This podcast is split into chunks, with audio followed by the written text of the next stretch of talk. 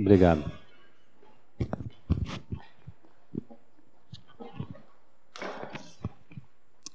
Bom dia, irmãos.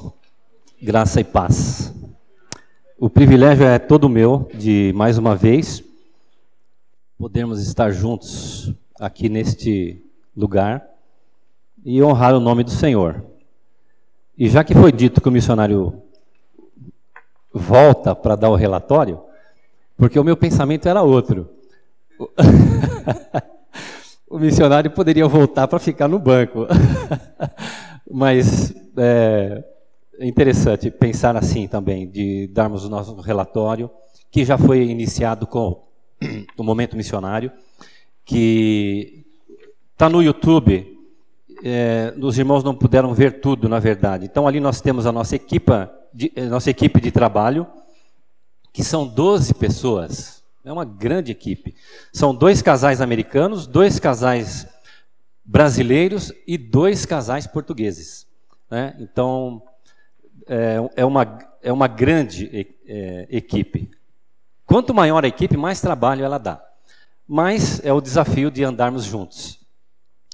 É, então, ali também tem é, motivos de oração é, para a Igreja dos Açores e por, e, e um movimento que está acontecendo agora também em Portugal, que também tem uma equipe que trabalha com cuidado integral. Né?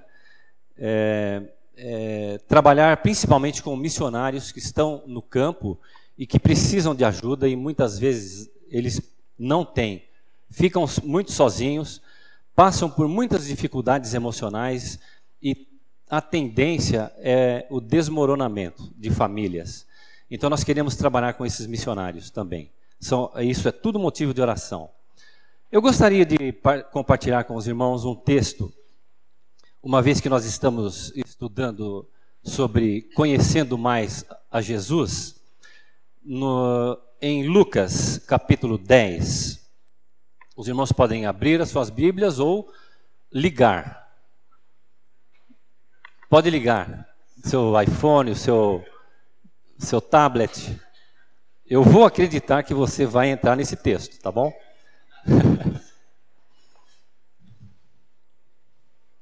Lucas, capítulo 10.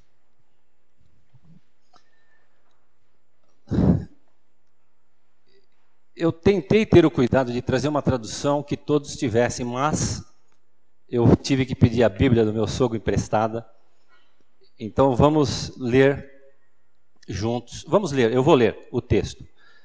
De 1 até 12. Versículos de 1 até 12. E depois disto designou o Senhor ainda outros setenta e mandou-os adiante da sua face, de dois em dois, a todas as cidades e lugares onde ele havia de ir. Dizia e dizia-lhes: Grande é, em verdade, a ceifa, mas os obreiros são poucos.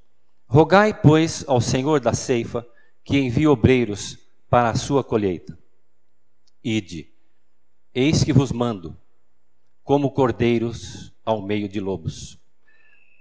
Não leveis bolsa, nem alforge, nem sandálias, e a ninguém saudeis pelo caminho. E em qualquer casa onde entrardes, dizei primeiro: paz seja nesta casa. E se houver algum filho da paz, repousará sobre ele a vossa paz. E se não, voltará para vós. E ficai na mesma casa, comendo e bebendo, do que eles tiverem, pois digno é o obreiro do seu salário. Não andeis de casa em casa em qualquer cidade em que entrardes e vos receberem, comei do que vos for oferecido. E curai os enfermos que nela houver, e dizei-lhes: É chegado a vós o reino de Deus. Mas em qualquer cidade em que entrardes e vos não receberem,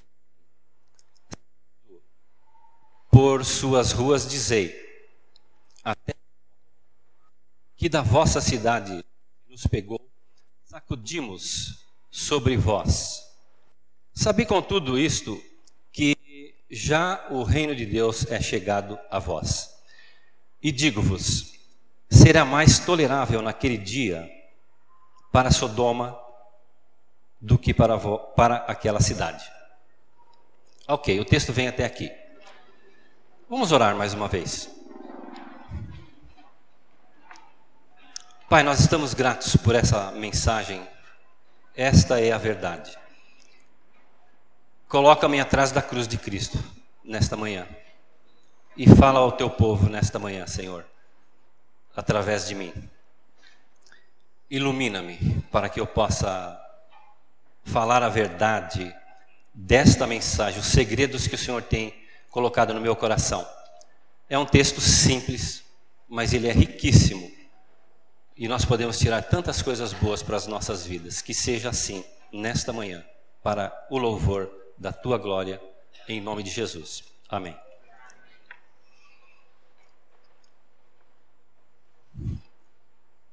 Esse texto aqui, ele, por ser bastante conhecido,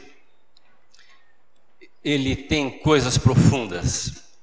Esses homens, esses 70, aqui o, te, o, te, o título é O Envio dos 70 Discípulos.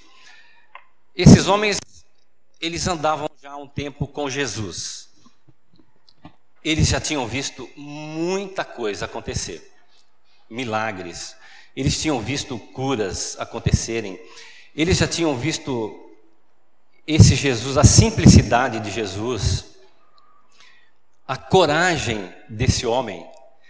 E a minha pergunta, depois de terem visto tanta coisa assim, será que havia perfeição nos homens, nessa escolha que Jesus fez?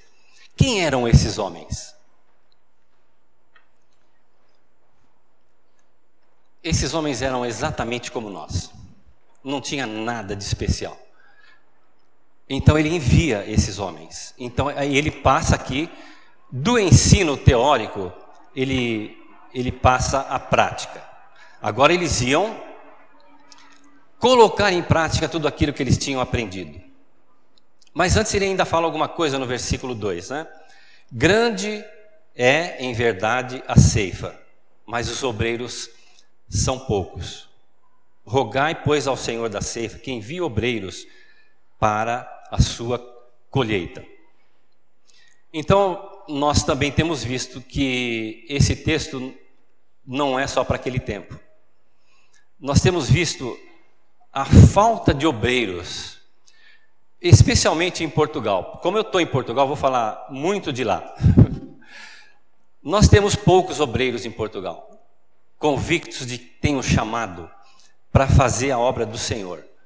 Então, quem sabe, depois dessa pregação, nós vamos levantar mais alguns aqui, neste lugar, neste, nesta igreja, para começarem a orar e a se prepararem, porque eu gostaria de receber mais amigos brasileiros lá. É muito bom esse, essa convivência, não só com os nacionais, mas também com aqueles que vêm de fora, para ajudá-los a entender a cultura portuguesa. E também visitantes da nossa igreja que puderem passar por lá e terem mais um tempo para conhecermos o que é feito lá. É sempre bom ter alguém no nosso meio para ver e trazer notícias de lá. Mas Jesus agora estava enviando esses homens para um lugar que ele considerava que estava maduro, que realmente já podia passar a foice ali e colher muitos. Mas ele também está dando uma ordem. Lá no versículo 3 ele fala assim: Ide, eu vos mando, como cordeiros no meio de lobos. Muitas vezes nós chegamos nesses lugares como verdadeiros sábios, nós viemos aqui para ensinar. Muito pelo contrário, nós fomos lá para aprender e nós estamos a aprender até hoje. Tem muita coisa que eu ainda não vi na cultura portuguesa e que de repente é uma surpresa para mim. Uma delas é estacionar. Eu não sei se os irmãos, alguns já estiveram por Portugal e viram como é que é. Não tem garagem, os prédios mais antigos não têm garagem, todos os carros ficam na rua, ninguém rouba carro, assim porque não tem onde vender. Ninguém vai comprar carro que não está legalizado o documento, tá? Então é uma vantagem, mas de vez em quando se some alguns. Mas não é em grande quantidade. A minha dificuldade é estacionar. Quando eu chego num lugar, eu vejo eles sobem na calçada, eles põem meio carro, põem. É assim, primeiro o carro, depois as pessoas. O meu choque cultural até hoje é estacionamento. Esse é só um. Eu vou contar outros mais para frente. Ok. Mas ele mandou ir. E ele mandou você se adaptar à nova vida, à nova cultura. Porque nós também chegamos lá e nós olhamos, é tudo diferente. Enquanto o missionário estiver falando assim, lá é assim, no Brasil é assim, ele ainda não se aculturou. Então, quando você visitar um missionário, tenha um pouco de paciência, porque ele demora para se adaptar, para contextualizar. Mas se ele tiver nesse choque, ajuda-o a entender e não dá uma bronca nele, tá bom? Até que ele fala assim: aqui é assim, nós fazemos assim. Aí ele já está melhor. Depois de 23 anos eu já consigo falar assim. eu já me sinto em casa. Né? Agora, esses homens, eles, eles estavam, apesar de estar no país deles, eles iam para outros lugares, por ordem de Jesus, para anunciar, como ele disse, o reino de Deus está próximo. Era um costume da cultura, também para os viajantes, que eles passavam num determinado lugar, entravam numa casa, comiam, mas eles viam a novidade e iam falando, né? Pelo caminho. Mas aí ele diz assim: vocês são cordeiros no meio de lobos. Você tem que ter dom para ser cordeiro. Você vai ter que engolir sapo muitas vezes na nova cultura. Se você quiser ganhar alguém no outro país, você vai cansar de ouvir o seguinte: mas vocês não são daqui. Mas vocês não falam português. Vocês falam brasileiro. Gente, isso aí dói no coração, viu? No começo. Depois você se acostuma e, e faz uma brincadeira. Mas, como você já está com vários choques, esse seria outro choque. Não falar português. Ok, é mais um deles. Ser cordeiro no meio de lobos. Não leveis bolsa, nem alforge, nem sandálias, e a ninguém saudeis pelo caminho. Vida simples. Nós precisamos entender, no meio da cidade de São Paulo, cercado de centros comerciais e shoppings e lojas bonitas, onde você pode comprar de tudo, onde você pode fazer prestação. O camarada chega e você vai pagar em quantas? É o choque reverso. Não, eu vou pagar agora. E muitas vezes nós vamos, nós queremos uma camisa bonita, uma calça da moda, um sapatinho elegante. Você está disposto a viver uma vida simples? Não que você não mereça ou que você não tenha condições, mas repare naqueles, não aqui agora, mas onde você estiver, que tipo de roupa eles estão usando. Nós costumamos encher a mala e ir para lá. Mas quando você chega lá, é tudo diferente a roupinha deles. Quando eu cheguei lá, eu não conseguia usar tênis mais. Ninguém usa tênis. A não ser para fazer ginástica, para ir ao ginásio, ao, ao academia, para fazer o seu, seu, os seus exercícios. Depois eles usam o, o fato de treino que é a nossa roupa de treino, que é o casacão aqui, eu esqueci, mas pronto, entenderam. Eles usam na academia, depois tira e põe sapato. Os mais jovens agora já estão usando tênis, na rua, em qualquer lugar. E eu não, e como era frio, eu tinha calça de lã. Então eu andava socialmente vestido. Demorei para me acostumar que eu podia usar um jeans lá. Né? Aí quando eu pus o jeans, falei, puxa vida, mas eu estou diferente deles. Será que. Aí eu, ainda bem que é pela Arlete, né? Fica mais jovem, fica mais bonito, vai, vai em frente, vai, vai lá. Obrigado, Arlete. Então eu vim de jeans também para cá. Mas aqui eu me sinto um pouco mais em casa. Vida simples. Estamos dispostos à vida simples? Vamos andar aqui. E em qualquer casa que entrares, dizei: primeiro, paz seja nesta casa. E se ali houver algum filho da paz, repousará sobre ele a vossa paz, e se não, voltará para vós. O que, que acontece muitas vezes conosco? É só conflito. Repara quando você sai de casa, está todo mundo de cara feia. Você, se você anda de carro, você vai encontrar problema no trânsito. Se você anda de ônibus, dificilmente você vai encontrar alguém ou de metrô, alguém sorridente ou alguém que está querendo conversar. Mas quando você entra na casa de alguém, conforme ele falou aqui, se houver ali um filho da paz, repousará sobre ele a vossa paz. Se houver ali um filho do conflito, a paz vai voltar então para você. Se você é uma pessoa de conflito, pensa bem daqui para frente, na riqueza desse texto também, porque se você é uma pessoa de conflituosa, não aceita nada, está sempre pondo defeito, você vai gerar conflito. A pessoa de paz não aceita o conflito. E o que, que vai acontecer? O conflito vai voltar para você. Se a paz vai e volta, será que o conflito vai e fica? Não, ele volta também e você será eternamente uma pessoa conflituosa.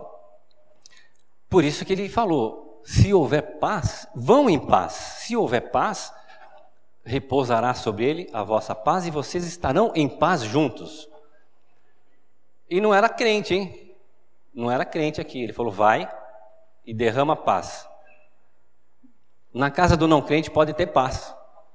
É o que eu posso deduzir desse momento, desse texto, não é verdade? Muito bem. E ficai na mesma casa, comendo e bebendo do que eles tiverem, pois digno é o obreiro do seu salário. E não andeis de casa em casa.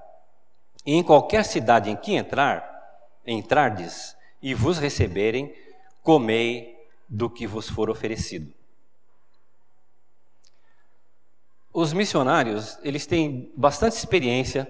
Eu lembrei no, no Guilherme, nesse, nesse, momento que eu estava pensando nesse texto.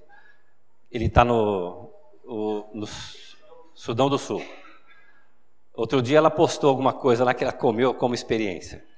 Ok, eu vou contar a minha experiência. Eu, logo que nós chegamos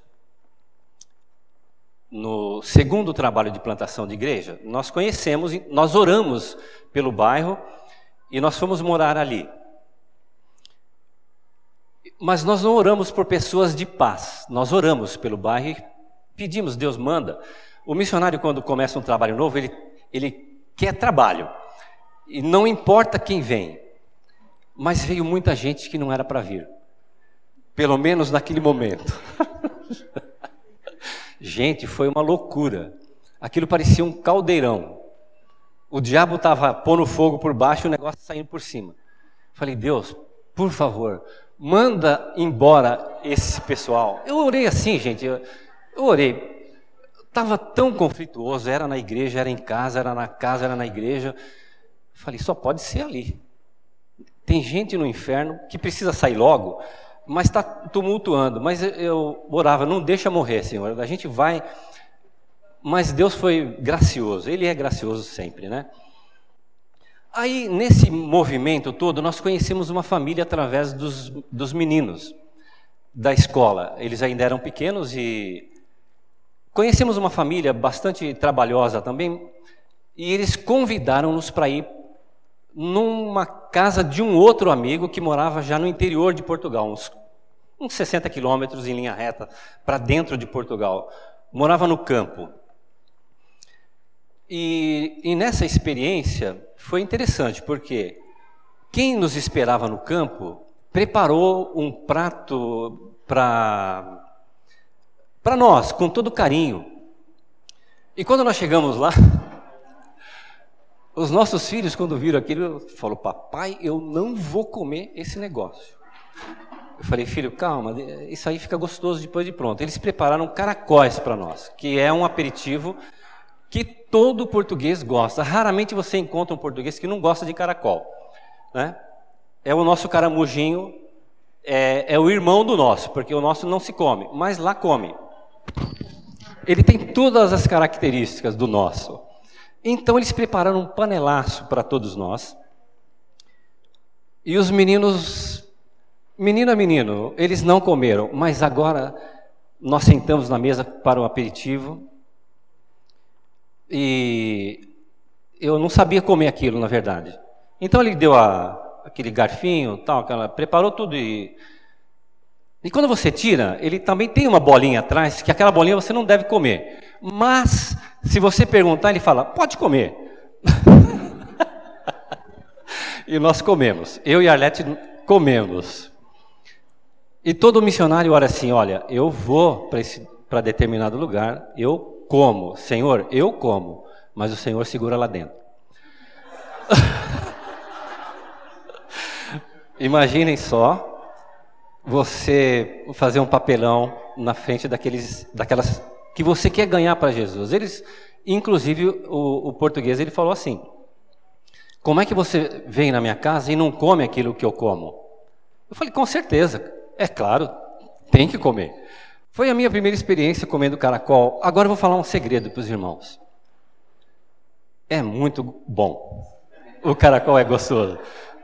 Prometo que eu não vou fazer em casa para vocês. Ok. Identificação. Você tem que se identificar com o povo que você ama. Se você ama, identifica-se com ele.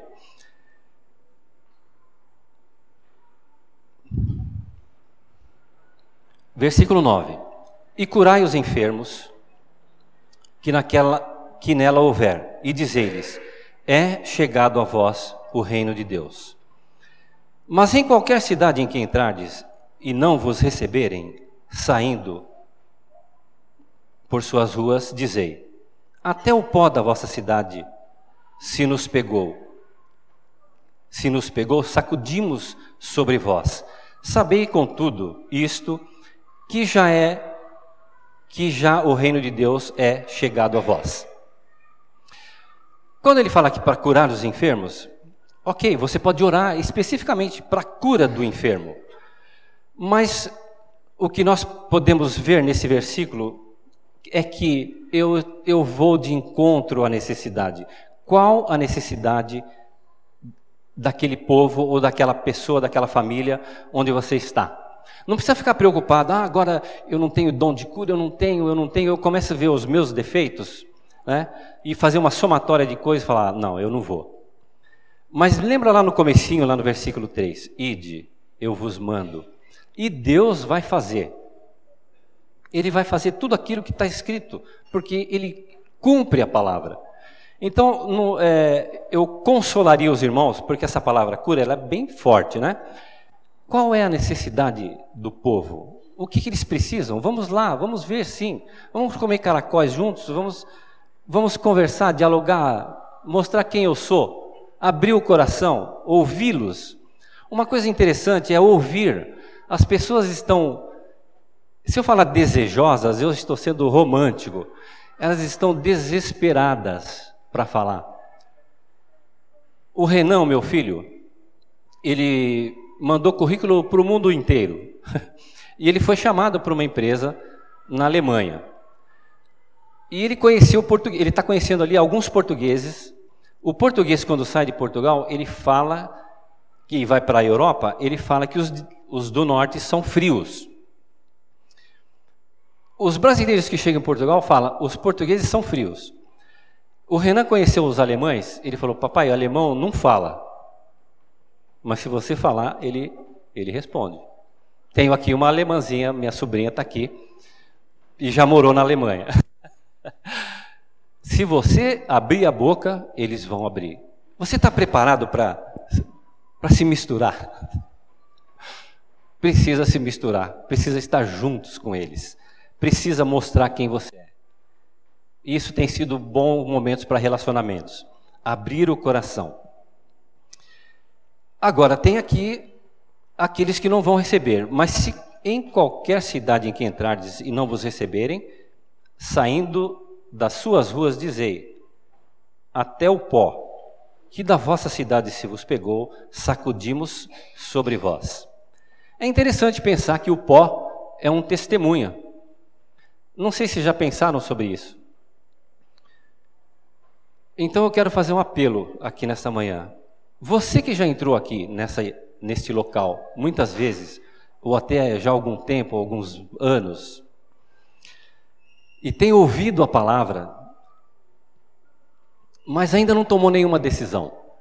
Ah, é bonita a palavra, vem, vem, missionário, vem pastor, vem, vem, mas você ainda não tomou nenhuma decisão. Você sabia que o pó poderá ser um testemunho se ninguém daqui vai ser seu testemunho, o pó será. O dia que você for prestar contas, o pó que você recebeu daqui será o, teu testemunho. Você precisa pensar. Esse texto é para pensar também. Eu disse que ele era rico, né? E quando é rico, nós temos que explorar. A minha decisão de conhecer mais a Jesus, eu vou passar o ano todo estudando e eu espero que seja muito breve a sua decisão, porque tudo poderá ser um testemunho contra você. Já pensou nisso? Pensa então, tá? É, analisa, estuda o texto. E pense mais profundamente nesse Jesus que nós estamos conhecendo, porque ele é poderoso para mudar a tua vida. E você passar a entender melhor os, os textos bíblicos que serão estudados este ano aqui. Agora, lá, a mesma coisa. Nós estamos indo de casa em casa. Aqui fizemos num parque é, esta campanha evangelística e dali nós conhecemos algumas pessoas que curiosamente passaram ali. Algumas já foram abordadas, mas disseram: não, não tem nada com esse Jesus que vocês estão falando, não, não quero nada com isso. O pó será o testemunho um dia, caso seja necessário, né? Vamos pensar sobre isso. Aqueles que não quiseram, nós não podemos forçar, mas nós temos que falar. O profeta tem que anunciar. E digo-vos, último versículo. E digo-vos, será mais tolerável naquele dia para Sodoma do que para aquela cidade. Qual é o nosso papel? anunciar Jesus. Ter uma vida consagrada. Ter uma vida que mostra esse verdadeiro Jesus para toda a gente. Eu conheço pessoas que falam para mim assim: algo diferente tem em você. Depois de andar algum tempo com essa pessoa, ela fala: eu, eu tenho notado alguma coisa. Eu tenho feito ginástica também. A minha idade exige que eu não fique parado. Então eu comecei a fazer. e eu lá, ninguém conversa com ninguém. O pessoal quer mesmo ficar forte, ficar bonito. E conheci lá um, um senhor. Aí, aquele bom dia meio distante, está sendo ali um lugar para testemunho. Estava um pouco distante, de repente chegou mais perto falou e conversamos um pouco. E convidei ele para ir na minha casa. Falei, olha, nós vamos. Ele é casado, tem uma filha. Não, eu quero sim, eu vou sim. Ele se propôs aí. Demorou uns seis meses para ele ir na minha casa. Mas nós fomos juntos. Na minha casa, e, e foi, ele levou a esposa. Nós conversamos de tudo na nossa casa. Aí eu falei, olha, eu tenho um assunto para conversar com vocês que talvez possa fazer diferença na nossa amizade um dia. E começamos a falar de Jesus para o casal. E ele falou assim: Eu já tinha notado alguma coisa diferente em vocês. Já tinha notado. Mas eu nunca ouvi falar de Jesus dessa forma. Eu quero mais. Gente, nós ouvimos tanto aquela noite. Por isso que eu falei aqui, as pessoas estão desesperadas para falar. Deixa falar, faça perguntas. Né? Faça pergunta que você vai ouvir muita coisa. Claro, não entra direto no assunto, mas prepara o terreno. Esses seis meses foi de oração. Né? Deus, eles precisam de salvação. Dá uma oportunidade para nós. E Deus deu. Eles vieram na nossa casa. Abre sua casa, seja simples, ouça, paciência, né? Precisa ter muita paciência. Teve uns momentos que eu não estava muito paciente. O ano antes do ano passado, eu, eu confesso que Deus, se tivesse mandado esse camarada para minha casa, eu tinha mandado ele embora. Tava difícil. Mas Deus dá o momento certo. Nós viemos ano passado para restauração e fomos restaurados. Nós temos mais 23 anos pela frente. molde o seu ouvido. É, é importante ter ouvido. É muito importante. Por isso ele deu dois. Né? Ouça as pessoas. Eles precisam de Deus. E eles precisam falar. Quando ele não tem mais o que falar, aí você. Posso falar? Posso falar agora? É o momento de mostrar quem você é. Né? E Deus ele proporciona esses momentos.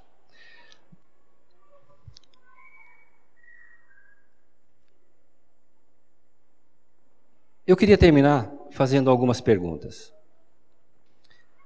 Como é que está o nosso plano de obediência a tudo aquilo que nós temos ouvido? Não hoje, mas nesse ano, relativamente ao conhecer, conhecendo Jesus, conhecendo mais a Jesus. Como é que está o nosso testemunho lá fora? Será que eu consigo ainda ouvir? Olha, tenho visto algo diferente em, em você. Será que nós podemos fazer diferença?